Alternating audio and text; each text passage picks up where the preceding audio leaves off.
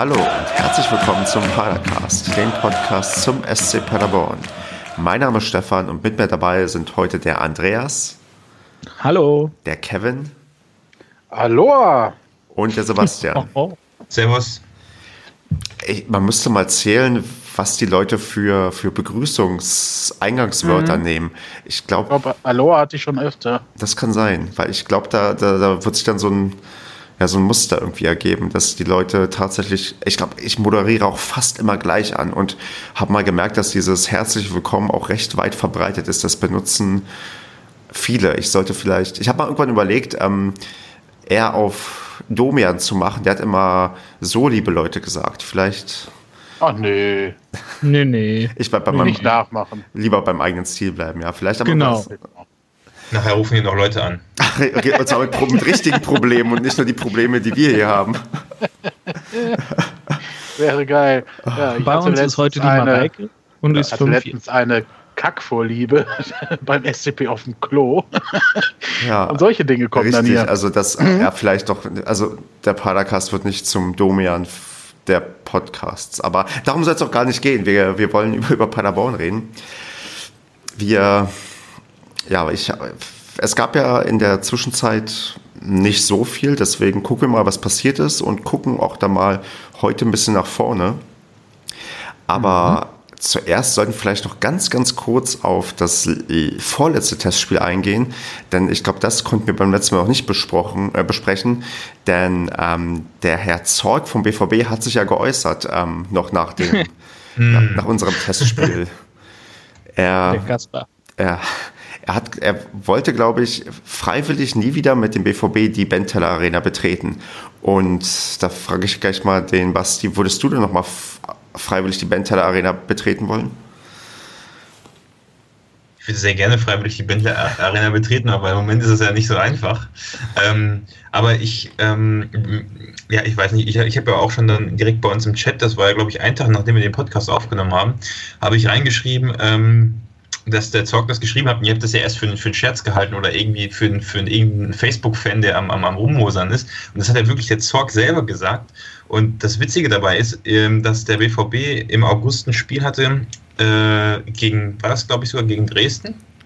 Ich Muss glaub, ich gleich nochmal. Halle oder so. Ach, gegen Halle, genau, gegen den HFC. Und da hat der Nuri Shahin, ein, ein Spieler von Halle, ähm, auch einen relativ wichtigen, talentierten Spieler, ich kann euch jetzt leider nicht den Namen sagen, eigentlich traurig, weil es ja ein Liga-Konkurrent, aber naja. Jedenfalls haben die den im, im Freundschaftsspiel ähm, verletzt und der hat sich das vordere, hintere Kreuzband und hintere Kreuzband gerissen, Innenband, Außenband und noch das Gelenk irgendwie ausgerenkt. Und ähm, der, der Arzt von äh, Halle hat gesagt, in diesem Knie ist alles kaputt, was kaputt sein kann. Und ähm, das war wohlgemerkt in dem Testspiel, in dem es auch um nichts ging, Dortmund gegen Halle. Also eigentlich genau die gleiche Situation. Auch ein Foul an der Mittellinie, auch ich glaube sogar in der fast gleichen Minute wie das Foul an, an, an äh, Bender. Ähm, interessanterweise hat sich da aber niemand außer die Hallenser Fans äh, darüber aufgeregt. Und dass der BVB jetzt mit so einem Schwachsinn daherkommt, nur weil zufälligerweise in dem Spiel auch nicht annähernd so eine schlimme Verletzung. Ich meine, der ist jetzt zwei, drei Wochen außer Gefecht, aber der Hallenser Spieler, für den ist die ganze Saison gelaufen gewesen. Also das, diese Doppelmoral, die hat mich einfach so angepisst, das weiß ich auch nicht. Das kann ich nicht verstehen, nur weil es wie ein großer Verein ist, aber das, ja, naja. Ja, aber ja. da, kam mir noch wahrscheinlich die Vorgeschichte hinzu mit dem Bacalhaus Royals Foul und dann hat man sich dann zu. Ich oh Gott, ja. weiß jemand hat ja hat ja nichts mit dem Verein zu tun. Die spielen doch alle gar nicht mehr. Richtig. Also Bacalhaus ist doch überhaupt nicht mehr hier und man kann auch dem Verein nicht vorwerfen, dass der absichtlich Mittelfeldspieler des BVBs kaputt treten würde. Das hat doch überhaupt nichts. Also da gibt es doch keinen Zusammenhang. Also was mich bei der Sache interessiert, hat jemand von euch mitbekommen, wann Zorg das gesagt hat? Hat er das, also wenn er es direkt nach dem Spiel gesagt hat, dann kann es aus der Emotion heraus passieren. Oder war das eine Äußerung, die er tatsächlich erst ja, recht spät getätigt hat? Weiß das jemand oder können wir da auch noch raten? Das, das soll wohl später gewesen sein. Also er hätte wohl direkt nach dem Spiel, hätte aber auch noch so gelassener reagiert, so wie Tuchel auch. So, wir müssen erstmal gucken, was jetzt so los ist. Und dann soll der Zorg das wohl im Nachhinein gesagt haben. also hier, ähm, ja. ähm, ich habe jetzt gerade den NW-Artikel. Ähm, hier steht, ähm, weil Rückrunden-Hoffnungsträger Sven Bender, Hoffnungsträger, also ich meine, naja, gut, egal. Im Zweikampf mit Sven Michel das Außenband, sich das Außenband riss, polterte Michael Zorg nach dem Spiel. Dieses Stadion werden wir freiwillig nicht mehr betreten. Und dann Zorg hatte unmittelbar nach dem Abpfiff das Einsteigen Michels zunächst zurückhaltend kommentiert. So eine Grätsche an der Mittellinie muss nicht sein. Also scheint es so, wie Andreas gesagt hat, dann erst dieses Zurückhaltende gewesen sein und dann anscheinend ein paar, ein, zwei Tage später, dass er dann auf einmal so eine Nachricht raushaut. Tja. Wahrscheinlich muss man da irgendwie das ganze Interview lesen und dann kommt einem das gar nicht mehr so hart vor, sondern das hat er so vielleicht auch im Scherz gemeint, was weiß ich, aber so hört es sich jedenfalls hier an. Ne? Es, gießt ja Öl, ich, Öl ins ich Feuer. Ich glaube, dass glaube, der BVB macht sich auch definitiv einen Trend daraus, dass die ihre schlechte Leistung ähm, ganz gerne dann auch auf andere schieben möchten und äh, dass die nicht so hoch stehen und auch keine große Rolle im Meisterkampf spielen, ähm, versuchen die dann halt runterzuspielen mit sowas, weil wir werden ja nur verpfiffen und die Schiedsrichter sind gegen uns und wir werden nur gefault und mimimi. Haben vorher die Bayern so gemacht, ne? Ja. Vielleicht sollten wir das auch mal so machen. Hm. Obwohl, Nein. wir haben es ja, ja, probiert. Wir haben uns ja auch schon aufgeregt, dass wir keine Elfmeter bekommen und mussten da trotzdem viele, viele Monate ja. warten ich kann ja verstehen, wenn man sich ärgert, dass ein Spieler vier Monate weg war und gerade zurückkommt und sich wieder verletzt. Ja. Und wenn das ja, dann in einem Testspiel passiert, so, aber ich kann, wie Basti das ganz richtig sagt, ja wohl nicht ernsthaft als Manager eines Vereins oder als Sportdirektor eines Vereins, der großes Gewicht hat in der deutschen Fußballlandschaft, ähm, etwas äußern, dass ein Verein sowas extra tut, also beziehungsweise das impliziere ich ja mit der Aussage, da fahren wir nie wieder freiwillig hin. Ähm, das geht nicht, das ist hochgradig unprofessionell. Ähm, und das finde ich, kenne ich von Michael Zorg sonst auch so nicht. Ne? Also wer, wer so guckt, ist ja sowieso, also wer da jetzt die Entwicklung so anschaut, da scheint es ja auch hinter den Kulissen ein bisschen zu brüllen. Vielleicht ist man auch so ein bisschen angespannt dort. Man hat ja auch viele Verletzte und hat im Winter auch nicht so die Neuzugänge bekommen, die man wollte. Jetzt hat man einen bekommen, den man wollte, den der Trainer aber wohl nicht mitbekommen hat und so weiter und so fort. Ne? Also alles, also ich kenne Michael Zorg so halt eigentlich nicht, aber das war halt selbst, was Basti gerade ähm, vermutet hatte, was er, du aber glaube ich nicht ernst meinst, ne, Basti, so, dass das ein Scherz war von ihm, dann war ja, es verdammt, nicht, dann war es ein verdammt schlechter Scherz, ne? Wahrscheinlich muss man irgendwie, das hat er das im Kontext von dem Interview gesagt. Genau, das ne? kann, genau, das kann halt aus dem Zusammenhang gerissen sein wieder, ne? Und dann äh, relativiert sich's vielleicht. Aber grundsätzlich ist es, glaube ich, halt einfach auch nicht, das hast du, glaube ich, gerade, Andreas, gesagt, gar nicht so ein Bewusstsein, ähm, oder du auch, Basti, ähm, dass man selber halt auch mal faul spielt. Ne? Ich, ich kam ja dann zur PK letzte Woche in Dortmund und ja, da kommt ja, wurde ich begrüßt, da kommt ja einer aus der Treterstadt. und da habe ich dann halt auch ein bisschen, also ich wusste ja, dass es ein Scherz ist, ne, aber ich habe dann trotzdem so relativ bestimmt reagiert und habe das dann mit Herrn Schahin auch mal dieses Beispiel gebracht. Und das mussten die halt googeln und dann meinten, kam nachher einer ähm, vom BVB zu mir und meinte, ja, hast recht, stimmt. Richtig, äh, krasses Foul gewesen. So, das ist gar nicht so bewusst, ne? Ja. Selbst den eigenen Angestellten nicht. Weil halt diese Sache, und da habe ich, ich habe es dann böse Lobbyarbeit genannt, ist ja auch eher scherzhaft gemeint. Mhm. Aber weil man halt sich so in den letzten Monaten hingestellt hat, ja, wir Armen werden kaputt getreten. So wie es damals Uli Hoeneß bei ähm, Robben und ähm, Ribéry gemacht hat. Ne? Ja, genau. Und das weiß nicht, das finde ich, ja, das sind halt wahnsinnig teure Spieler und wahnsinnig wichtige Spieler, die da rumrennen. Aber das sind genauso Spieler wie bei uns und auch wie bei Halle oder bei sonst irgendwie, keine Ahnung, äh, äh ja, man hätte, man hat sich angeblich so extrem im Nachhinein echauffiert, weil Sven Michel sich angeblich nicht entschuldigt hat. Bei, bei Manny Bender. Gut, der ist jetzt natürlich auch direkt ins Krankenhaus gekommen. Keine Ahnung, ob die dann die Telefonnummer haben. Es gibt sicherlich immer eine Möglichkeit, dann irgendwie da ranzukommen, aber. Ja, also er sprach doch mal in einem, also Michel sprach in einem Interview davon, dass er sich äh, Benders äh, Nummer besorgen wollte naja. und ihm dann halt äh, sich persönlich entschuldigen wollte. So habe ich es auch mitbekommen. Angeblich hat er das bis da, als ich dort war, nicht getan gehabt. Ja, keine Ahnung. Genau, ich würde sagen. Ist aber auch alles ein bisschen Kindergarten. Richtig. Am, am ja. besten wäre es wahrscheinlich wirklich, wenn wir einen Haken dran machen und ähm, ja. wenn ja. wir Eva wieder auf den BVB treffen, dauert es vielleicht. Vielleicht haben wir das Glück, dass es im DFB-Pokal passiert, aber ähm, dann, wenn das soweit ist, machen wir uns nochmal neue Gedanken, wie wir, wie wir dann damit umgehen, würde ich sagen. zum Sportlichen. Wir haben noch mal getestet und zwar gegen Fortuna Düsseldorf. Wir haben hey. weit so, ja, unser Lieblingsgegner. Also eigentlich finde ich so ein Test, also eigentlich würde ich gegen Fortuna lieber in der Liga spielen als, als ja, ähm, in einem Testspiel. Wäre ein Punkt, wär ein Punkt gewesen, ne? Gibt Schlimmeres. Na, und, und normalerweise würden wir auch Düsseldorf ähm, locker besiegen und ja, ja. Ähm, die richtig ärgern. Ich muss gestehen, das Spiel wurde ja im Livestream übertragen. Man konnte es ja im Stadion nicht live sehen, weil es keine, weil Zuschauer aufgrund der ja, kurzfristigen Verlegung ins ähm, richtig, also ins, in die Esprit Arena konnten Zuschauer nicht zugelassen werden. Ähm, ich habe das Spiel tatsächlich gar nicht gesehen, deswegen ähm, ja müsste ich auch nicht. Dann haben wir nur noch zwei, dann wahrscheinlich Basti und Ich habe es gesehen, aber ich habe nebenbei auch noch was für die Uni gemacht, aber ich habe es gesehen, ja, tatsächlich. Andreas, hast du wenigstens konzentriert dir das Spiel angeschaut? Ja, ich habe es äh, auch, als es live war, habe ich es halt auch so ein bisschen nebenbei geguckt. Ne? Aber ähm, ich habe mir die Wiederholung dann tatsächlich nochmal komplett reingezogen, die ganzen 90 Minuten. Wo gab es die denn? Ja, auch hier Fortuna, bei Fortuna ne? da. Ach so, okay, wusste ich gar nicht. Nee, das gab es halt auch als Wiederholung. Also wer das noch nicht gesehen hat, äh, da, ich weiß nicht, der Link steht bestimmt irgendwo bei, bei Stefan in der Video, äh, in der Podcast-Beschreibung drin.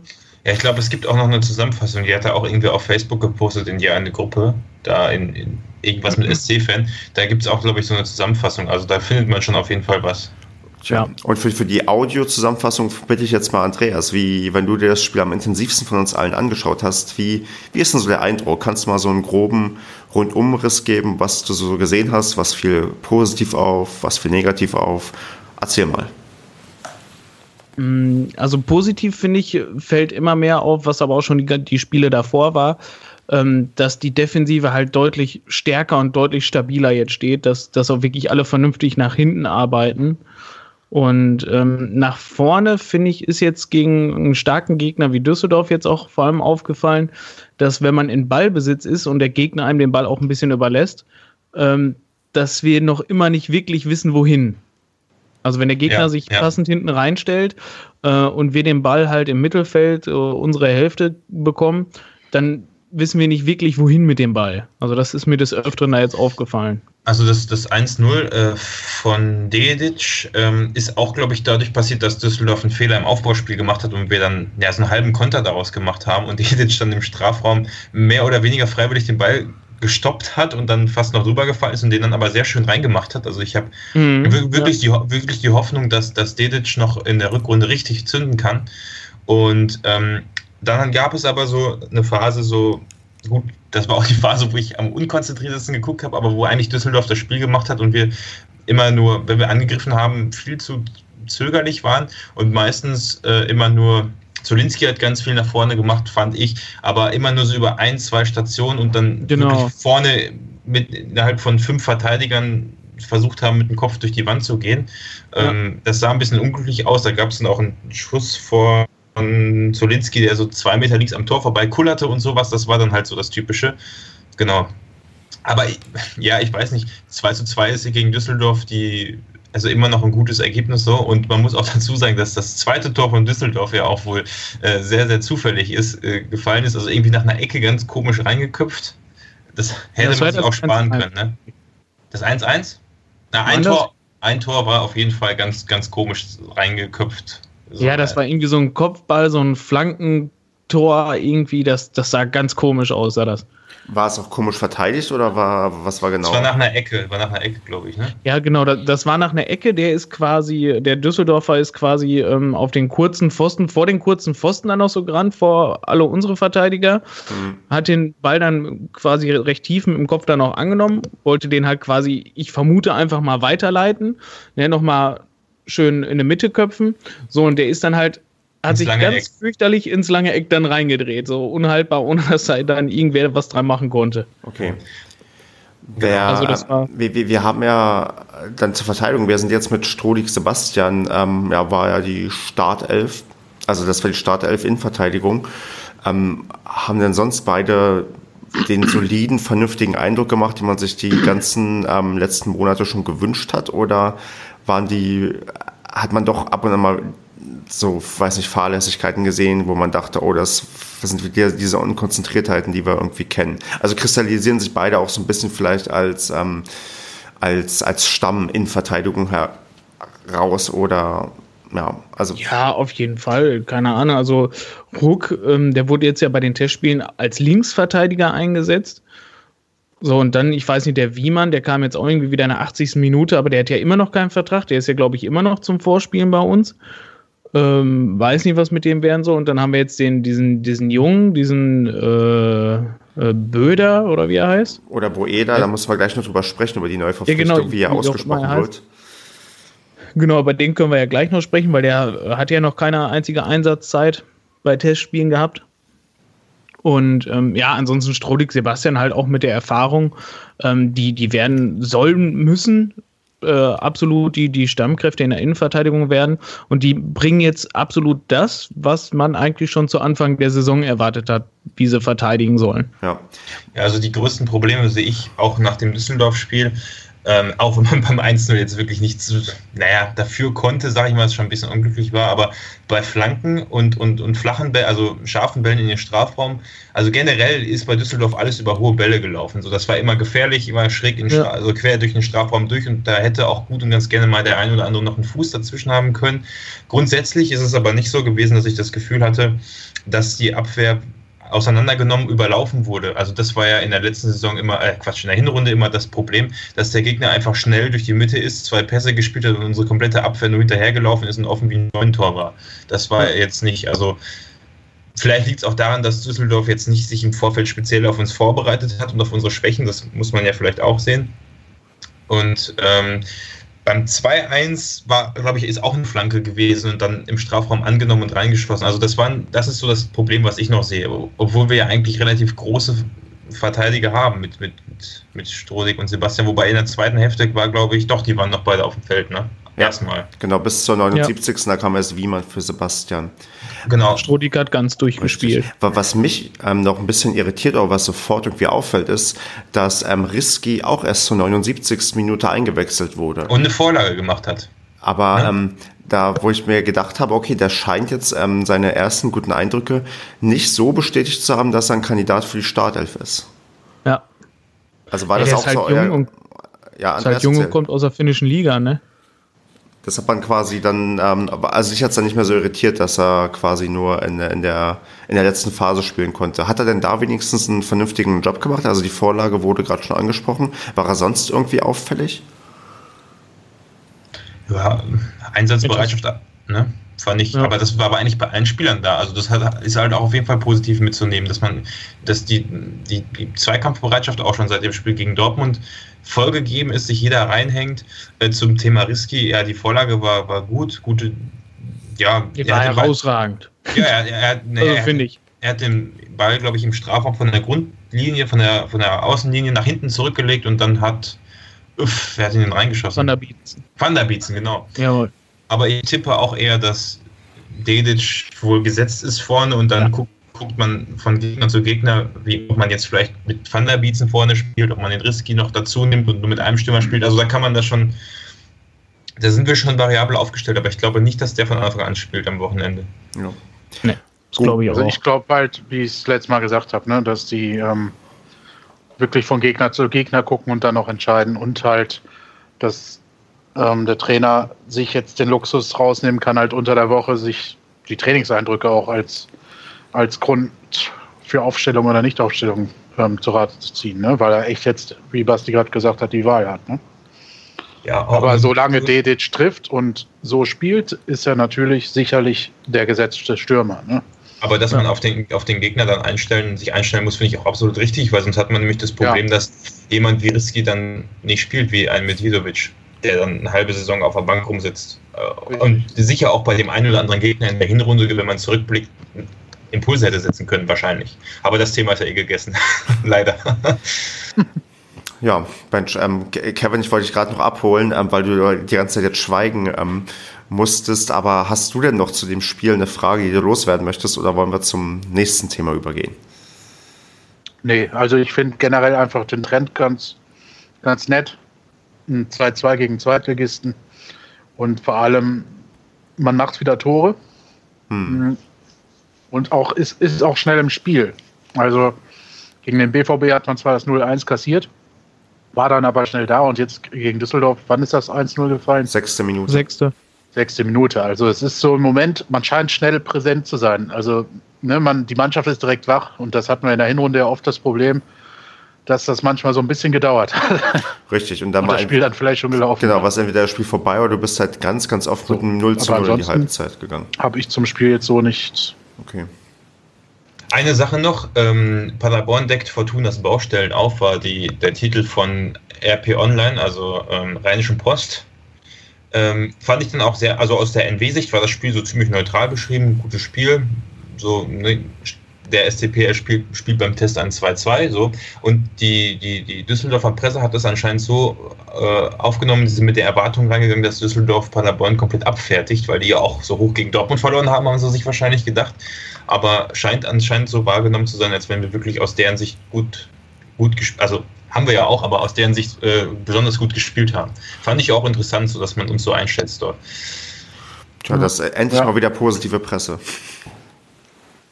Zu, mir fällt da gerade noch ein, äh, wo ich mir einmal noch die Ausstellung angucke, wer dabei war, wer nicht.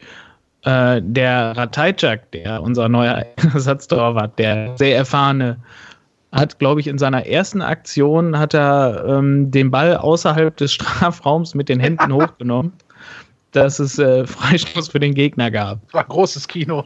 Das habe ich sogar gesehen. Das war, das fällt mir da gerade noch so zu ein. Ich meine, also der, der hat sich, also sonst, keine Ahnung, ich weiß gar nicht, äh, hab, sonst habe ich, glaube ich, keine Fehler bei dem gesehen oder so, dass irgendwo was war. Aber ähm, das fiel dann schon auf, dass er den Ball da aufgenommen hatte oder aufgefangen hatte, da außerhalb des Strafraums. Und dann so, scheiße, schmissen wir da nochmal weg. Aber da denke ich mir dann auch so, hm, bei so einem erfahrenen ja, aber, aber da, da, schlägst, da schlägst ja gut die Brücke zu dem nächsten Themenblock, quasi zu den verpflichteten ähm, Spielern. Und ähm, ja, Kevin, was hältst du denn davon, dass wir uns jetzt im Ratajczak als erfahrenen ja, Ersatztorwart geholt haben? Mhm. Finde ich eigentlich gut, einen erfahrenen Mann geholt zu haben, weil einfach in dieser Situation, glaube ich, jeder Spieler mit Erfahrung der Mannschaft wirklich noch weiterhelfen kann. Ne, in dieser Situation meine ich, wo man halt jetzt irgendwie eine Serie starten muss und gleichzeitig aber irgendwie da unten ja nicht zu risikoreich sein darf, damit man nicht wieder irgendwelche unsinnigen Punkte verliert. Ne? Zwischenmenschlich meinst du jetzt oder mental? Mental, ja. ja. ja. Ja, genau. Also einfach Erfahrung im Umgang mit solchen Situationen. Und der Ratajczak hatte jetzt auch schon ein paar Stationen hinter sich, wo man ja durchaus auch mal ähm, unten drin stand. Ähm, ja, also und großartige Ambitionen, dass er mal ins Tor kommt, wird er nicht haben. Aber er wird nicht so, Backup sein als, ähm, als Bram und Brinkmann wahrscheinlich wenn Kruse jetzt mal ein, ja. zwei Spiele vielleicht schlechter spielt, ich meine, letzte Saison ging das ja auch ruckzuck, ne? Muss Ach, man ja, ja, auch so nee, sagen. Aber, aber das glaube ich nicht. Glaub ich nicht. Letzte Saison war das ja erst ein Verzweiflungs-Move von Effenberg, weil er alles schon durch hatte und dann ist die letzte Stellschraube ja. der Torwart. Also das, du kannst davon ausgehen, dass Kruse immer durchspielen wird und auch wenn er mal gesperrt ist oder mal ausfällt, wenn Ratajczak zwei Spiele übermäßig gut gehalten hat, wird trotzdem Kruse wieder reingehen, weil Ratajczak hat ja auch nur einen Vertrag für ein halbes Jahr. Das ist wirklich, man sieht, also mehr kann man nicht sehen, dass das jemand ist, der auf Backup geholt wurde und ähm, der sich auch mit dieser Backup-Rolle sofort anfreunden kann, weil, weil man einfach offensichtlich sieht, dass er für nichts anderes geholt wurde. Ja. Oder halt vielleicht, wie Kevin noch meinte, ähm, für die zwischenmenschliche ja. Komponente. Gibt es zu Ratajczak, glaube ich, nicht viel zu sagen, oder? Ich Mir würde eigentlich ja. auch nichts einfallen. Nö. Gut, dann Lukas Boeder oder Lukas Böder. Andreas, weißt du, wie er ausgesprochen wird? Nein, ich, ich, weiß es ja auch nicht. Ich habe ja vorhin auch schon rumgestottert. Er wird ja Boeda geschrieben. Ich äh, weiß nicht, ob er Böder, Böder oder weiß der Geier, wie Nennen Sie ihn einfach Lukas B. Lukas B. Also ich würde Boeda sagen wahrscheinlich. Also ich, ich glaube Böder. Okay, dann, dann werden wir uns nicht einig. Aber wir können ja einfach Bo nennen. Richtig. Bo. Vielleicht auch, genau. Der Bo. Also, ähm, dann unabhängig vom Namen, Andreas, was hältst du denn von, von der Verpflichtung? Finde ich super. Ich hätte nur, nur gerne länger geliehen. Das ist ja, der ist ja auch U-Nationalspieler, was ich gelesen habe. Ähm, Innenverteidiger und soll halt richtig Druck machen. Der, so wie ich gelesen habe, der äh, Roger Schmidt, der hält auch noch richtig viel von dem. Also der will den auch definitiv nicht abgeben. Ähm, Ja, und jetzt ist er für ein halbes Jahr geliehen. Ja, weiß ich nicht, ob der jetzt so viel mehr ähm, ja, Backup in, in, in die Mannschaft bringt, als jetzt ein, äh, weiß ich, ein Schonlau und ein Ruck. Ähm, der hätte ich mir vielleicht, dass er vielleicht für anderthalb Jahre ausgeliehen wird. Also die nächste Saison dann auch noch, dass er halt eine Zugehörigkeit halt zum Verein entwickelt.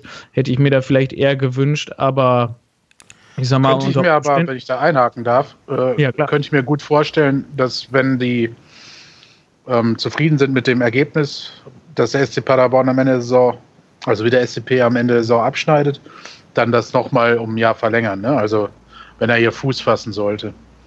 Weil ist ja auch eine Frage, ich meine, der soll ja eigentlich Spielpraxis sammeln und wenn der Strodig und der Tim Sebastian Stamm spielen, dann wird es halt schwer da reinzukommen, es sei denn, die sind gesperrt oder verletzen sich oder wie auch immer. Ne?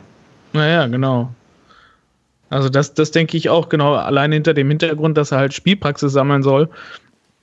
Und das dann natürlich bei uns, wo wir jetzt versuchen, Stabilität hinten reinzukriegen und mit Sicherheit nicht lustig äh, durch die Gegend wechseln werden, da wäre es natürlich schon, schon schön, wenn er sich im, in der Rückrunde jetzt irgendwie noch versucht reinzuspielen in die Mannschaft, dass er da auch wirklich äh, noch Einsatzzeiten bekommt, dass er sich wirklich auch zeigen kann und dass wir dann wirklich vielleicht danach nochmal äh, für ein Jahr verpflicht, äh, ausleihen können. Das wäre natürlich super. Ja, und ich wette, die Gelegenheit wird er bekommen, sich zu präsentieren, weil ein Innenverteidiger fällt immer mal aus. Also das ähm, ist, glaube ich, ja.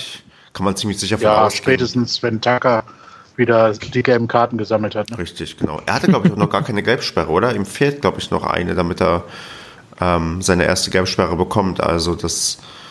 Ja, ja dann da, ist ja bald soweit. Richtig. bei, bei unserer Tretertruppe, du weißt doch, da wird. Ähm, Und ansonsten halt Tommy Bertels, der ist ja auch alle fünf Spiele gesperrt. Also. Ja. Nee, also. Ja. Ist halt immer, ich ja. bin gespannt, weil wir haben uns aus Leverkusen ja schon mal einen jungen Spieler ausgeliehen, den Brasnic, der, äh, wo es irgendwie nicht so funktioniert hat, ob das jetzt vielleicht ein bisschen besser läuft. Aber da sind wir wahrscheinlich alle gleich gespannt. Ähm, also, also ich bin da auch mal, also das ist definitiv ähm, einer, von dem ich mir äh, viel erwarte und auf den ich euch große Hoffnung habe. Ja, was dann noch. Ähm, ihr lenkt mich jetzt gerade ab, weil wir hier Sachen klären. Ähm, also, was dann noch vielleicht ähm, auffällt, ist, dass Dobros immer noch da ist. Ja. Warum? Und Vucci auch.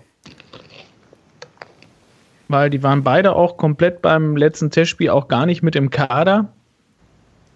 Ähm, ja, die waren nicht dabei. Dafür war ein Wiemann, der halt auch immer noch als Testspieler da ist, war noch dabei. Ja. Kann, kann sich eigentlich nur noch um äh, ja, Tage handeln. Was haben wir jetzt noch? Irgendwie fünf, sechs Tage?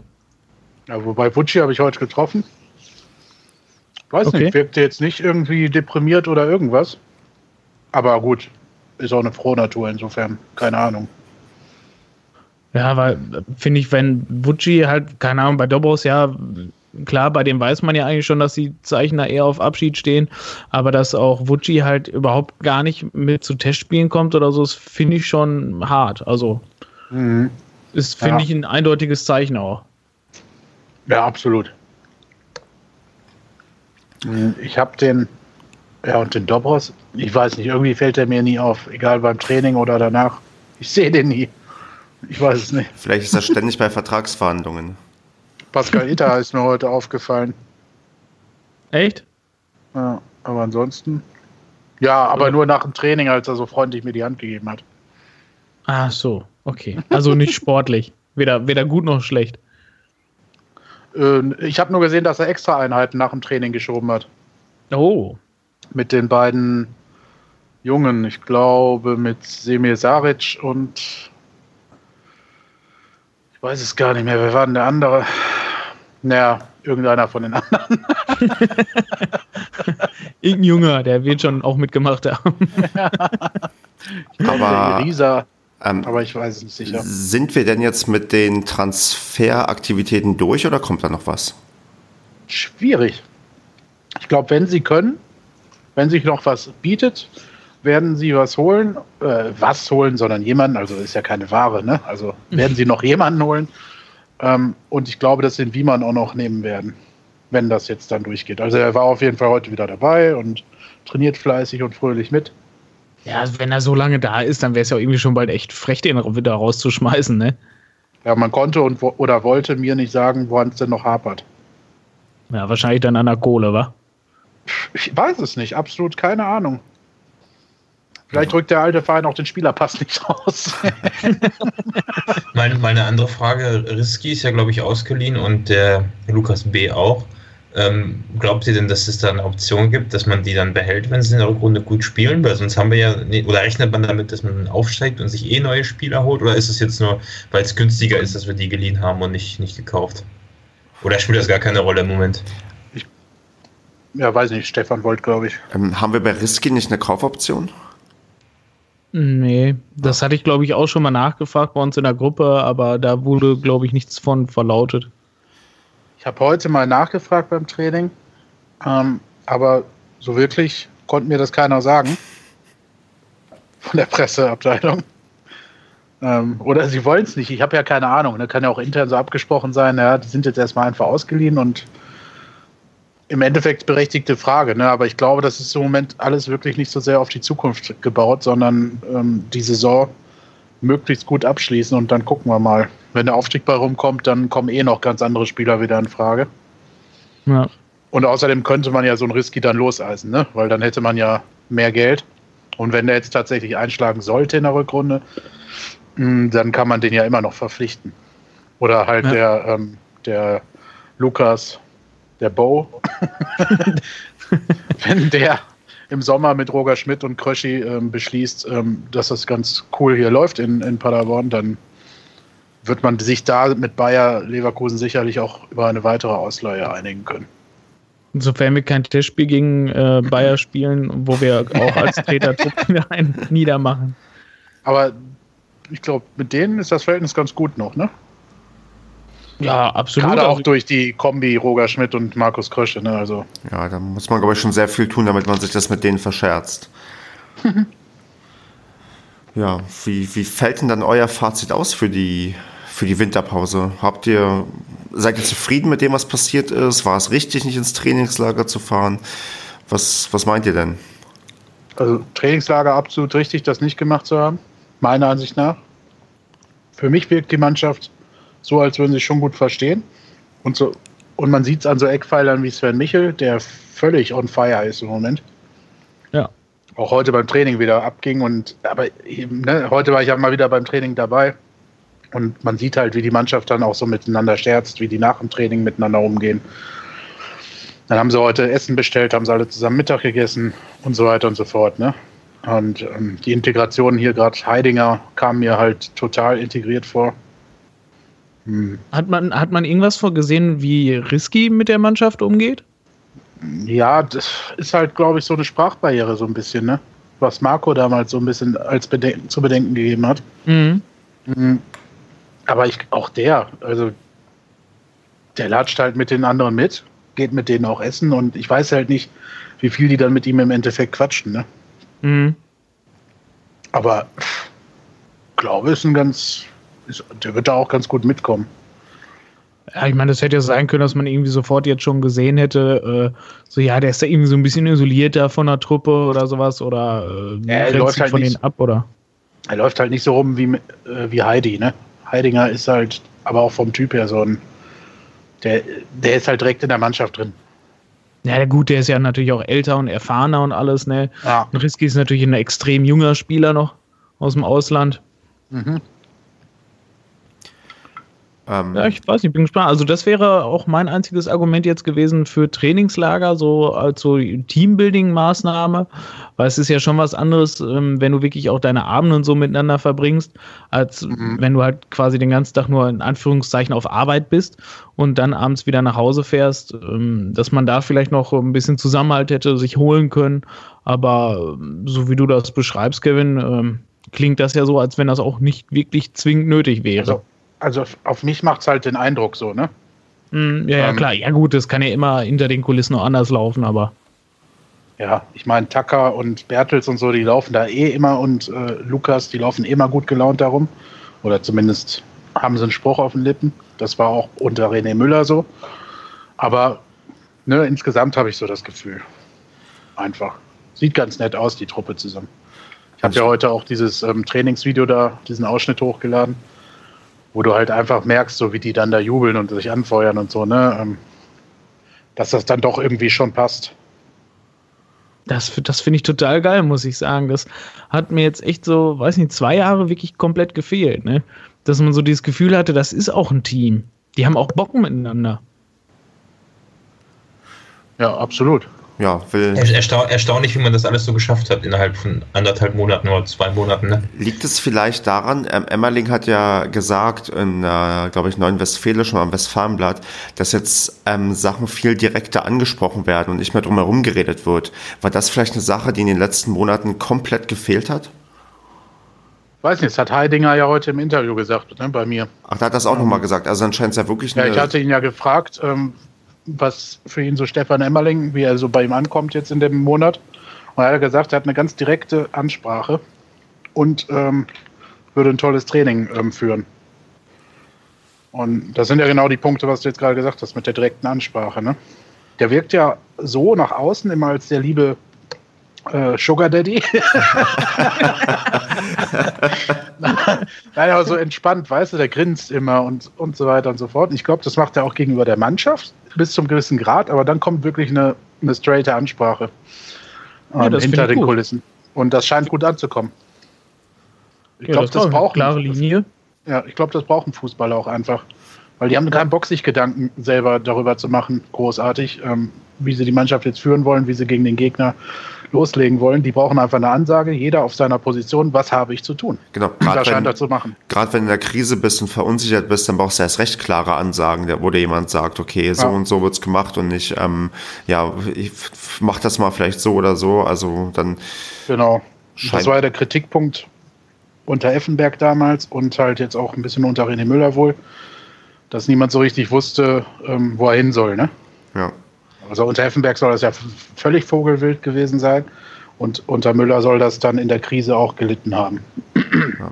Gibt es denn für euch so einen Gewinner für in der, von, der, von der Vorbereitung jetzt in der Winterpause und einen Verlierer vielleicht auch, wo man sagt, okay, das ist jemand, der hat irgendwie sich eindeutig jetzt nach vorne gespielt, aber wo man denkt, okay, mit dem wird man jetzt sofort rechnen oder ähm, Gibt es auch das Negativbeispiel, wo man merkt, okay, die Leute sind jetzt noch mehr auf dem Abstellgleis, als, als sie vielleicht ohnehin schon waren? Basti, also, Andreas, ja. traust du dich ähm, oder Kevin eine, oder Basti, einer von euch, muss den Anfang machen, wenn ich kann ich auch Namen hineinwerfen. Also ich würde einen Namen gerne reinwerfen und zwar ist mir aufgefallen, dass ähm, Krause erstaunlich oft Startelf-Einsätze hatte, wo man gemerkt hat, das ist doch jetzt eher in Richtung Startelf, als es vielleicht die letzten Monate war. Das ist ja genau der Typ, was Kevin auch schon am Anfang der Saison gesagt hatte. Äh, das ist genau der Typ, den wir da eher gebraucht haben, der halt einfach mal da alles weghaut und der sich halt überall reinschmeißt, äh, anstatt halt so ein Schonau, der halt alles dann versucht über, äh, über Technik und sowas zu lösen. Da muss man sagen, da hast du recht. Das ist Kraus ist, denke ich mal, der, der größte Gewinner von denen, die gespielt haben. Den größten Verlierer hast du ja gerade auch genannt. Ne? Also Schonlau ist der Verlierer wohl Stimmt. der letzten Wochen und Monate, genauso wie Christian Bicke. Ähm, und wie Kruska. Also als Verlierer finde ich tatsächlich echt sogar recht, ähm, also es sind einige, die halt nicht mehr so zum Zuge kommen. Ja, Kruska habe ich jetzt gar nicht so verfolgt, muss ich sagen. Hat er nicht ein Interview gegeben, der Kruska irgendwann jetzt? Oder Kruse hat auf jeden Fall eins gegeben, aber ich glaube mit Kruska, ich weiß nicht, auch wenn es nur bei Westline oder so war, ich glaube vor dem Dortmund-Spiel hat er eins gegeben da hat er darüber gesprochen, dass die Zeit bei Dortmund auch ihm sehr wichtig gewesen ist und so. Aber sonst habe ich von dem auch gar nichts mitbekommen. Der hat auch gegen Dortmund aber gespielt, ne? Das kann sein, aber du hast recht, Kruska ist A, ähm, auch ein bisschen eher die zweite Wahl geworden, also auch bei in der, in der Vorbereitung. Der hat selten von Anfang an gespielt, der war auch, glaube ich, zwischenzeitlich verletzt und dann hat man sich so ein bisschen. Ja, das war es, nämlich der war verletzt, ne? Ja.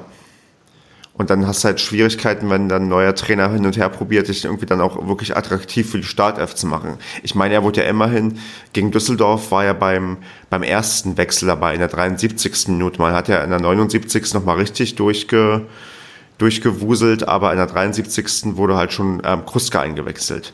Was mich ja. erstaunt persönlich ist noch, dass ähm, Bertels noch so eine gute Rolle spielt, weil das habe ich auch nicht unbedingt erwartet, dass der. Ich denke mal, über ja. den Einsatz wird er kommen. Ne? Ja, vermutlich. Ja, ja, und weil er halt endlich wieder auf der richtigen Position dann steht. Ne? Ja. ja. Also Tommys Stärke ist doch einfach nicht dieses nach hinten rennen, weil dafür ist er echt, in Anführungszeichen, tut mir leid, aber dafür ist er halt ein wenig zu langsam geworden, auch durch seine vielen Verletzungen wahrscheinlich. Aber nach vorne kann der schon noch ganz guten Druck bringen und er kann halt auch mal eine ordentliche Flanke schlagen. Ne? Ja. Und er agiert halt lautstark im Mittelfeld, was du halt da brauchst. Und der kann auch mal nach vorne rennen. Und macht ja auch Tore. Ich meine, gegen Dortmund hat er sogar getroffen. Also von daher ist er jetzt, glaube ich, wieder da, wo er hingehört. Und ähm, zählt vielleicht auch so ein bisschen zu den, also für mich eher nicht zu den Gewinnern, aber vielleicht zu den Überraschungen, dass der, dass der irgendwie vielleicht jetzt zur Altersstärke wiederfinden könnte. Ja, ja eben. Und guck dir an, ich meine, die jungen Hüpfer, Dobros ähm, und Co. haben sich halt dann trotz alledem nicht gegen ihn durchgesetzt bisher. Also muss ja. er mannschaftsintern schon irgendwas haben, was ihn dann noch dazu befähigt. Ne? Also bei jedem Trainer ist er halt Startspieler, wenn er fit ist. Weil Bickel ist draußen, der könnte ja auch auf dem linken Flügel spielen.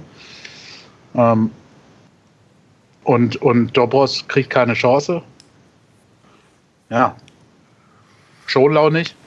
Könnte man ja auch reinsetzen, ne? Ja. ja. Man könnte da vielleicht auch noch mit Piosek da ein bisschen spielen. Ja, der scheint ja jetzt, ähm, Kruska. Der scheint sich momentan gefestigt zu haben, ne, in der Startformation.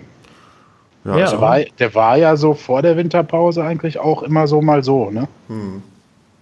Ja, genau, mal unsichtbar und mal, mal richtig gute Pässe und mal richtig gutes Spiel und dann mal absolut unsichtbar. Ja, ja, aber auch manchmal halt von der Bank einfach so, ne? Das meine ich. Ja. Ja. Aber ja, also Biosec, also der war zwischendurch, meine ich, bei Müller aber auch mal gesetzt. Das ist, ähm, ja, weiß ich nicht. Der, genau, der war auch irgendwie mal gesetzt und dann wieder weg und ja, weiß nicht, also das war ja irgendwie so ein, ja, unser, unser Mittelfeld, da, das ist irgendwo noch, das ist alles irgendwie noch nicht so gefestigt. Also wer da jetzt wirklich in der Mitte steht, das war ja mhm. ähm, zum Schluss jetzt wirklich Heidinger, der ja wirklich auch fast jedes Spiel gemacht hat und auch, glaube ich, durchgespielt hat, seit er geholt, äh, seit wann wir haben. Ja. Und äh, ja, und Krause, ne? Und ja, ja. Biosec meistens. Richtig. Ja, und Michel dann noch. Ja gut, ähm, Michel dann ja halt noch so weiter vorne, ne? so mehr in die Doppelspitze dann rein. Und Michel ja. ist auch jemand, der ja ähm, auch äh, doch recht stark geschwächelt hat, so zum Ende der Hinrunde, der jetzt auch sich wieder richtig in den Fokus gespielt hat, wo ich jetzt auch. Also Michel ist so der, wenn man mich fragt, wen möchte ich auf jeden Fall in der Startelf sehen zum Start der Rückrunde, dann ist das ähm, Sven Michel. Ja. Ja. Und ähm, Herzenbohrer und Zulinski. Also da bin ich auch froh drum, dass die sich jetzt offenbar durchgesetzt haben. Mhm. Ja, Zulinski, der war, der hat ja schon viele, viele tolle Spiele auf rechts da gemacht. Genau, ja, aber der hat ja am Ende unter René Müller, glaube ich, dann auch mal seine Position verloren wieder, ne? Mhm. Aber, ähm, und auch Herzenbruch finde ich also klasse, ne? Der hatte ja am Anfang wirklich wenig Einsatzzeiten und hat sich da irgendwie reingebissen. Ja, und spielt jetzt Startelf, ne? Ja. Und das zu Recht. Ja, und jetzt, wo wir wissen, wie, wie toll unserem, unser Team eigentlich ist, wo geht es denn jetzt für uns hin in der, in der Rückrunde? Weiß ich, Basti, hast du gerade ähm, eine Vorstellung, ähm, sollen wir, welchen Tabellenplatz sollen wir denn anpeilen oder uns erträumen und oder welcher ist denn realistisch? Such dir mal eine Kategorie aus und gib mal so einen Einsatz vor, worüber wir jetzt hier wir verhandeln sollten. Ja, also wenn ich mich an den letzten Podcast erinnere, dann weiß ich ja, dass Andreas und äh, äh, Kevin die optimistische Seite vertreten. Ähm, ich bin auch optimistisch, aber ich, also das Ziel muss natürlich, sollte natürlich jetzt seinen Schwung mitnehmen und den Aufstieg anpeilen. So. Weil man, das hatten wir jetzt lang und breit besprochen, dass man ein vernünftiges Ziel braucht. Dass wir das schaffen, glaube ich aber nicht. Ich denke, am Ende ist alles so um Platz 5, 6 realistisch, vielleicht 4 vielleicht mit ganz, ganz viel Glück Relegation gegen Bielefeld. Das war ja sowieso das, was Andreas sich wünscht, aber äh, ich, ich, bin, ich bin halt davon überzeugt, dass wir jetzt eine gute Mannschaft haben. Ich glaube aber, dass das etwas zu spät kommt alles. da bin ich bei dir. Ich glaube auch, es kommt zu spät. Wir hätten vielleicht schon früher ähm, so, also so aufgestellt sein und ob es nun auch wirklich weiter bergauf geht, wie es sich jetzt zum Ende der Hinrunde angedeutet hat, sei mal dahingestellt. Realistisch ist die obere Tabellenhälfte und gut ist ein Platz in den Top 6, aber ich schließe aus, dass wir mit dem Aufstieg irgendwas zu tun haben. Und jetzt ähm, ist das natürlich taktisch unklug, dass ich die Gegenposition erst nach mir antworten lasse, weil eigentlich habe ich gerne das letzte Wort. Ähm, aber trotzdem, ja, Andreas, wie, wie, wie, siehst du das denn? Aber eine, eine Sache muss ich noch kurz einwerfen, ganz kurz. Dann mach das ähm, noch, damit man, unsere Position noch weiter geschwächt wird und wir noch ähm, früher alle Argumente abgegeben haben. Nee, nee, ähm, ich, ich finde, wenn man mit so einer Einstellung rangeht, dass Platz 6, sage ich mal, okay, so, wir würden uns darauf einigen, Stefan, ähm, dann ist es immer noch besser, als wenn wir jetzt sagen, wir wollen unbedingt aufsteigen. Aus dem Grund, weil man da sofort, wenn man ein, zwei Spiele verliert, diesen Druck wieder hat und äh, dann in so einen Strudel verfällt, den wir jetzt die letzten anderthalb Jahre gehabt haben. Und deswegen wäre ich da, bin ich da wirklich etwas vorsichtiger, weil ich nicht möchte, dass das, vielleicht wird es ein Selbstläufer und wir kommen in so, so, eine Phase, wie wir in der Aufstiegssaison hatten, dass man am Ende eigentlich gefühlt jedes Spiel gewinnt, wo man dann nach Frankfurt fährt zum FSV und ganz genau weiß, die Mannschaft wird hier gewinnen und wir steigen am Ende das ist jetzt hier nur so beiläufig, dass wir in so einen Strudel, in so einen positiven Strudel wieder reinkommen, das wäre gut. Und das geht, glaube ich, nicht, wenn man den Druck von Anfang an so hoch macht, dass, dass der Aufstieg drin sein muss. Deswegen würde würd ich mich zurückhalten, genau wie Stefan. Also Andreas, jetzt kommst du. Muss, ähm, muss gar nichts. Was man definitiv anpeilen sollte, ist auf jeden Fall Platz 3. Das ist ein mögliches Ziel. Ich meine, klar, wenn alles gegen uns spielt, können wir da sowieso nichts für. Aber man sollte auf jeden Fall komplett darauf hinarbeiten wenn wir, wie ihr schon richtig gesagt habt, unter die Top 6 kommen, das ist definitiv schon eine richtig gute Platzierung, ähm, wenn man unsere Hinrunde betrachtet. Aber ich denke mal, Platz 3, wenn die Rückrunde jetzt so wenigstens noch so ein bisschen abläuft wie die Hinrunde, dass sie sich alle ihre Punkte wegnehmen, ähm, kann man das definitiv anpeilen. Wenn es das nachher nicht wird, ja, pff, ist dann halt so. Aber ich denke mal, dass das ist machbar. Ähm, klar, da gehört Glück dazu und das Entscheidende sind tatsächlich jetzt die ersten Spiele, die wir haben. Wenn wir die gewinnen, ähm, vor allem das jetzt gegen Duisburg, äh, Heimspiel direkt nach der Vorbereitung, hoch motiviert. Wir haben auch zu Hause unter den Witterungsbedingungen trainiert. Da, ähm, wenn wir das gewinnen und dann auswärts gegen Mainz 2. Äh, gegen Mainz 2. So, wenn wir die beiden schon mal weggehauen haben, dann schon mal sechs Punkte mehr haben, dann sind wir auf Male auch schon irgendwo im gesicherten Mittelfeld. Dann kommt auch noch mal Bremen, Bremen 2, wo wir noch eine Rechnung offen haben. ja. So, und dann kann man schon definitiv auf einem einstelligen Tabellenplatz stehen und dann kommen noch ganz schön viele Spieler. Also kann man auf jeden Fall über die Relegation nachdenken. Und Kevin, ähm, willst du noch einen draufsetzen oder? Ähm ja, ich weiß nicht habt ihr das Interview heute gesehen? Hm. Ja, Heidinger, Heidinger, ja, du, du glaub, hast schon. Der plant so ein bisschen mit dem Aufstieg noch. Ja, ja, das, aber du hast noch ein bisschen in die Richtung probiert zu, zu lenken, dass er dir da was, was sagt. Nein, das stimmt nicht. Echt nicht? Nein. Ich habe erstmal nur gefragt, was seine Ziele sind. Und dann hat er durch die Blume halt durchblicken lassen, ähm, dass man ja ein ambitionierter Verein sei und die Mannschaft sicherlich auch äh, Ambitionen hegt, äh, man aber jetzt erstmal einen guten Start hinlegen müsse. Dann habe ich nachgefragt, das hört sich für mich so ähm, nach einer Andeutung an, dass man da oben dann doch nochmal angreifen möchte. Und dann grinste er und sagte, naja, mal gucken. Also der Anspruch dieser Mannschaft wäre das ja sicher, aber man müsse jetzt erstmal die Hausaufgaben machen. Also klassische Fußballerantwort, aber ja, aber das, die dieses, dieses verschmitzte Grinsen hat ihn verraten. Und bist du auf Und seiner Seite? Wäre auch schlimm. Wäre auch schlimm, wenn er die Ambition. Klar. Also ich bin da überzeugt von. Ähm, ganz einfach, aber aus dem Grund, es ist relativ einfach in dieser Liga große Sprünge zu machen. Also einfach von Punktekonstellation her meine ich. Ne? Natürlich nicht ähm, von den Gegnern unbedingt, dass das jetzt alles easy ist, aber ich finde, es ist schnell machbar, wieder hochzukommen. So. Weil die Liga einfach so eng beieinander ist. Ist dafür denn ein Sieg gegen den MSV Pflicht am Wochenende?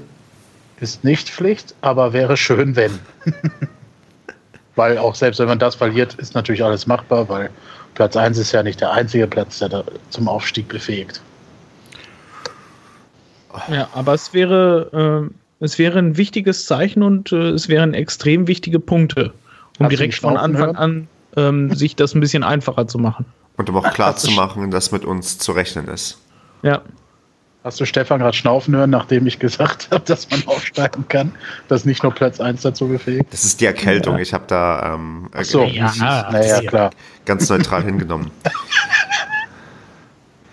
ähm, ja, Bevor wir vielleicht auf den MSV tippen und, ähm, und, und, und, über das Spiel reden, oder, oder nee, wollen wir erst über das Spiel reden oder können wir überhaupt über irgendwas reden? Weil so Rückrunde ist ja mal so ein neues Spiel, neues Glück, du weißt gar nicht so genau, was auf dich zukommt. Wie war denn die Vorbereitung von, Düs äh, von Düsseldorf, sag ich schon, von Duisburg? Die haben unter anderem gegen den VfB Stuttgart, einem Zweitligisten, im Trainingslager getestet. Ich glaube, die waren in Portugal, haben da 0 zu 0 gespielt und im letzten Spiel im Trainingslager, was sie vor der Rückrunde gemacht haben, haben sie 3 zu 0 gegen Lübeck gewonnen, also gegen einen Regionalligisten. Die haben sich quasi lieber jemanden aus einer Liga drunter ausgesucht und wir lieber jemanden aus der Liga über uns. Ähm, ja, also die können anscheinend noch Tore schießen und können auch noch gewinnen. Aber ich, ich habe ja so ein bisschen die Hoffnung, nachdem wir das, nachdem wir in der Hinrunde im letzten Spiel gegen Osnabrück, den damaligen Tabellenzweiten, das Spiel gemacht haben. Also zu Hause wirklich, weiß nicht, ähm, gut aufgespielt haben und den Gegner unter Druck gesetzt haben, dass wir das mit dem Erstplatzierten auch machen können und durchaus ähm, uns gegen den MSV nicht verstecken müssen und ähm, zeigen können, ja, wir können spielen und ähm, wir werden gegen euch versuchen zu gewinnen. Und das ist so, so ein bisschen meine Hoffnung, die ich habe, um gleich zu zeigen, hey, wir, ja, wir sind wieder da und wir können in der Liga jeden schlagen, den ersten, zweiten und auch irgendwann den letzten. Also wir müssen ja so ziemlich alle irgendwann mal abgrasen. Und ähm, deswegen gucke ich eigentlich recht optimistisch auf das Spiel. Hat jemand da, da eine Gegenmeinung zu? Oder macht euch der MSV irgendwie Angst? Oder glaubt ihr auch, dass wir da eigentlich ähm, das vielleicht genauso anging wie gegen Osnabrück, weil wir eigentlich recht gute Erfahrungen gemacht haben. So sollte der Plan zumindest sein, ne? Ja.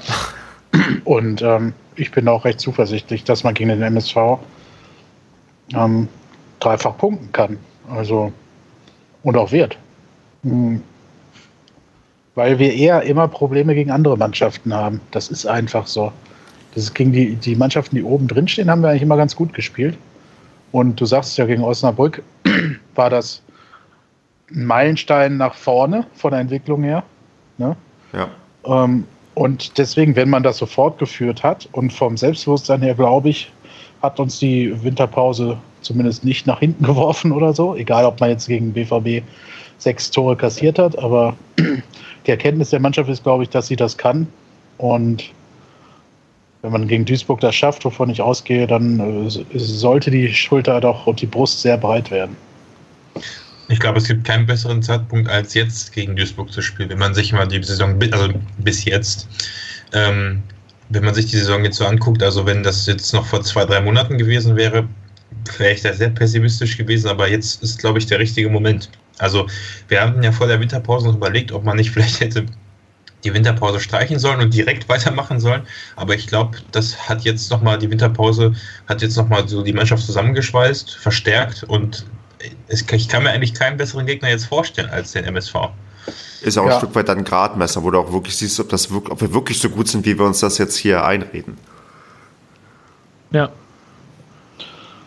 Ja, sonst, ich würde sagen, bevor wir ähm, die Ergebnisse tippen, Basti, du hast Breaking News, die du jetzt hier, ähm, wir sind zwar nicht live, aber die Leute können jetzt nachempfinden, wie es ist, wenn wir live was Neues erfahren. Basti, was ist da passiert? Also es, es, es ist ja fast live. Ich meine, wenn du den Podcast gleich online stellst, ist ja schon, ne, wird ja wohl noch heute sein ungefähr. Ich bin eine Stunde zurück, also bei mir ist es wahrscheinlich dann noch heute. Und ähm, die Bild-Zeitung, da, da, muss man immer vorsichtig sein, hat aber herausgefunden und dafür sind die eigentlich bekannt, dass das meistens stimmt, dass ab der Saison 2018, 2019 alle Drittligaspiele exklusiv bei der Telekom liegen. Also die werden das dann über dieses kostenpflichtige Entertain TV, was ich vorher noch nie gehört habe, äh, wahrscheinlich vertreiben. Und alle Spiele, also äh, so wie es hier heißt, man, das ist wahrscheinlich noch nicht bestätigt und deswegen kann sich da auch wahrscheinlich noch an den Formulierungen was ändern, aber nehmen wir mal an, alle Spiele könnten übertragen werden, kostenpflichtig, also so wie Sky, ähm, was aber trotzdem heißt, dass auch zwei bis drei Spiele pro Spieltag in den ARD und den dritten Programmen laufen. Ähm, was auch zur Folge hat, dass es mehr Fernsehgelder für die Vereine gibt. Also eigentlich schade für uns finanziell, dass es jetzt noch nicht so ist und für, für mich auch schade, weil ich kann wirklich im Moment sehr schwierig die Spiele schauen und habe jetzt ja noch dadurch, dass ich hier immer in dem ganzen Geoblocking in, in, in, in Wales und in Großbritannien sowieso nichts sehe aus, aus dem deutschen Fernsehen, extrem Probleme, die Spiele zu verfolgen. Also das finde ich schon toll, je nachdem, wie viel man dafür zahlen muss. Also ich hoffe nur, dass wir in der Saison 2018, 2019 nicht mehr in der, in der dritten Liga spielen. Das wollte ich mich gerade sagen. Ich glaube, das ist für uns komplett irrelevant sein, weil wir 2018, 19 spätestens dieses Problem gar nicht mehr haben. So Aber wir können, dann, wir können dann die Spiele von Preußen Münster mal sehen. Und, und vielleicht auch Bielefeld. Ja, ja, und falls man dann nochmal absteigen sollte, oder. Also, es ist auf jeden Fall gut. Wäre besser, wenn es jetzt schon so wäre, weil dann gäbe es mehr Geld, aber ich finde es ich eine tolle Sache. Ja, dann ähm, sind wir uns aber, glaube ich, einig, dass das für uns keine Bedeutung haben wird aufgrund des, des rechtzeitigen Aufstieges. Wir haben ja noch eine Saison Zeit, das ist ja erst ab 2018, 19, von daher. Ja, aber Basti hat recht, allgemein ist das eine gute Sache, ja. wenn es denn wirklich durchgezogen wird. Ne? Ich meine, ja. man kann sich immer Rechte sichern und nachher lässt man sie abhungern, ja. weil man dann keinen Bock hat, das zu machen oder weil es einem doch zu teuer wird. Ja. Generell wäre es aber wünschenswert, wenn das endlich mal so weit kommt. Richtig. Weil da in dieser Liga auch tolle Mannschaften spielen und es einfach auch super spannende und geile Spiele gibt, ne? Mit vielen ja. Toren. Ja, und das so, wie es jetzt ist, halt kein Zustand ist. Richtig, weil wer kann Absolut. Freitagabend nach Groß Asbach fahren als Paderborn-Fan? Das ist. Ja, ja, und es gibt ja Mannschaften, die werden ja noch viel seltener als wir gezeigt. Ne? Ja. Also was, was, was machen die Fans von den Mannschaften? Ja, aber es, es ist blöd für den MDR, weil der MDR nun, also zwei bis drei Spiele mhm. nicht, also pro, also pro Spieltag, zwei bis drei Spiele, aber für alle äh, öffentlich-rechtlichen zusammen. Das heißt, der MDR kann nicht einfach pro Wochenende zwei Spiele übertragen, sondern die müssen sich einigen und das könnte, glaube ich, ein bisschen schwierig werden. Aber guck mal, vielleicht, aber, vielleicht sinkt deswegen auch der Rundfunkbeitrag, weil die jetzt ähm, weniger übertragen ja, ja. können. Ach, die übertragen ja schon keine, die übertragen ja schon keine Olympia mehr und ja, so ein Scheiß. Also. Das ist Wenn jetzt die WM und EM auch noch wegfällt, ja. Gut, ähm, dann lass uns jetzt mal zum Abschluss ähm, noch auf das Spiel gegen Duisburg tippen. Wie geht's denn aus, Basti? Ich sag 3-1 für den SC. Verdammt! Verdammt! Verdammt! ja, nee, ja, ihr, ihr könnt ja auch tippen. Ja, ist mir egal, sage ich auch. Also 3-1, ganz klar. Und Kevin schließt er sich jetzt auch an oder möchte jetzt doch nee, seinen Tipp ändern? Ich will ja irgendwie durch die Tordifferenz noch mehr Punkte holen als ihr. ja, wenn wir richtig tippen, dann ähm, hast du ein Riesenproblem. Ich weiß, deswegen. Aber wenn ich richtig tippe, habe ich mehr gemacht. Ich sag 2-0. Ach, meine Fresse. Aber über die, über die Tordifferenz kommst du dann nicht, dann höchstens über den richtigen Tipp. Das meinte ich ja. Also. Ähm, das Problem hat Andreas jetzt irgendwie jedes Mal, weil er muss jetzt am Ende immer das ist 4-0 oder so raushauen. Ja, ich muss immer. Ja. Ja, ich kann doch jetzt nicht direkt auf die Kacke hauen. Nein, ich, ich sag, das wird ein spannendes äh, 2-1 für uns. Ja, jetzt muss ähm, irgendwer den Marco dem jetzt noch erinnern oder vielleicht auch nicht, damit wir ein bisschen aufholen können in der, in der Tipp-Tabelle, Tipp, ähm, der internen Paracast-Tipp-Tabelle. Ähm, ja. Kann man mal eben anrufen. wir wecken ihn lieber nicht. Kann man gleich fragen, was hältst du denn von den neuen Drittligarechten? Genau, der Wohn Live-Schalte. Zu unserem Korrespondenten. Live vor Ort. So, Jungs, habt ihr noch was? Wenn nicht, würde ich uns entlassen und sagen, wir feiern am Samstag in irgendeiner Form den, den ersten Heimsieg der, der Rückrunde am ersten Spieltag ja. und ähm, sprechen uns dann nach dem Spiel spätestens wieder, um genüsslich über ja, die tollen Tore zu quatschen. So ist es. Na dann, macht's gut. Äh, mach's besser. Ja, hau rein, ne? Ciao, ciao. Tschüss.